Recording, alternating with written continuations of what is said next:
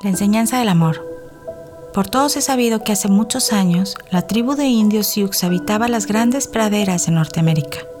Según cuenta una vieja historia, en una ocasión dos jóvenes de esa tribu se enamoraron perdidamente. Él era un valiente guerrero llamado Toro Bravo y su amada, una linda muchacha de nombre Nube Azul. Los dos jóvenes se querían tanto que su mayor temor era que un día su amor se disolviera en el aire y se lo llevara el viento.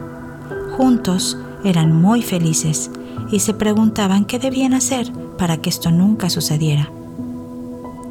Como no encontraban la forma de asegurarse de que siempre se iban a querer, una mañana se acercaron al tipi del gran jefe de la tribu para pedirle consejo. Saludaron con cortesía al respetable anciano y Toro Bravo le contó su preocupación. Gran jefe, hay algo que nos preocupa y necesitamos su ayuda. Nube Azul y yo nos amamos muchísimo y queremos que nuestro amor jamás se termine. Deseamos fervientemente que usted pida a los dioses que nos mantengan unidos para siempre. El sabio levantó la vista y contempló con agrado a la feliz pareja. Después, con su característica voz grave, les dijo lo que pensaba. No invocaré a los dioses, pero tengo que deciros que sí hay algo que podéis hacer. Nube Azul sonrió a su enamorado y apremió al jefe para que les diera las instrucciones. Hable, por favor, haremos lo que usted nos indique. El anciano fue muy claro. Tú, Nube Azul, tendrás que subir a la altísima montaña donde anidan los halcones y buscar el más fuerte y hermoso de todos. Cuando lo encuentres, atrápalo con la ayuda de una red y con muchísimo cuidado para no hacerle daño. Después, Esperarás en la cima hasta que salga la luna llena y tres días más tarde bajarás al poblado y me lo traerás sano y salvo. La joven asintió. Así lo haré, señor. El gran jefe suspiró y clavó su mirada en el joven.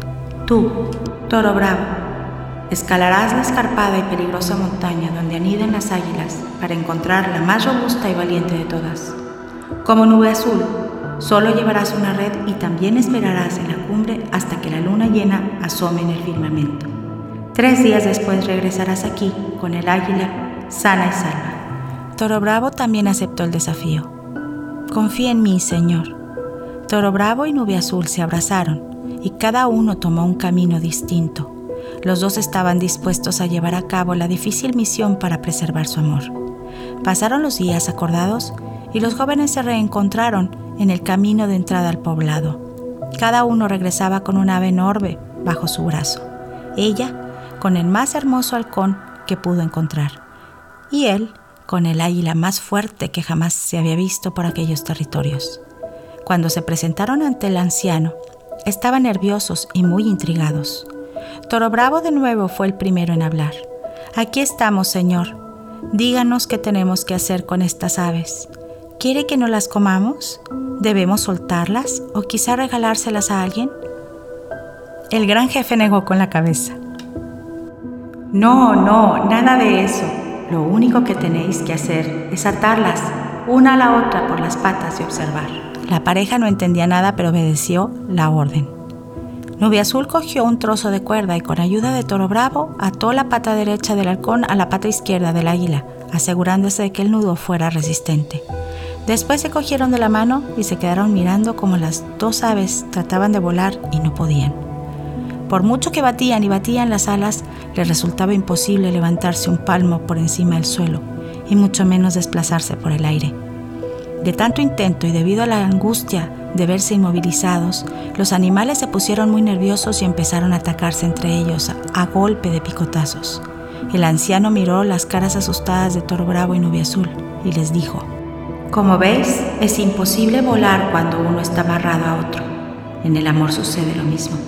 Si queréis amaros eternamente, volad juntos, acompañaos siempre, pero nunca os sintáis atados. Tenéis que ser personas independientes para sentiros libres y poder dar lo mejor de vosotros mismos.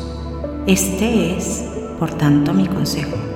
Compartid vuestra vida, pero jamás os sintáis prisioneros el uno del otro. Solo así lo lograréis. Sin decir nada más, el gran jefe se agachó, cortó la cuerda y dejó en libertad el águila y al halcón. Adaptación de un antiguo cuento Sioux.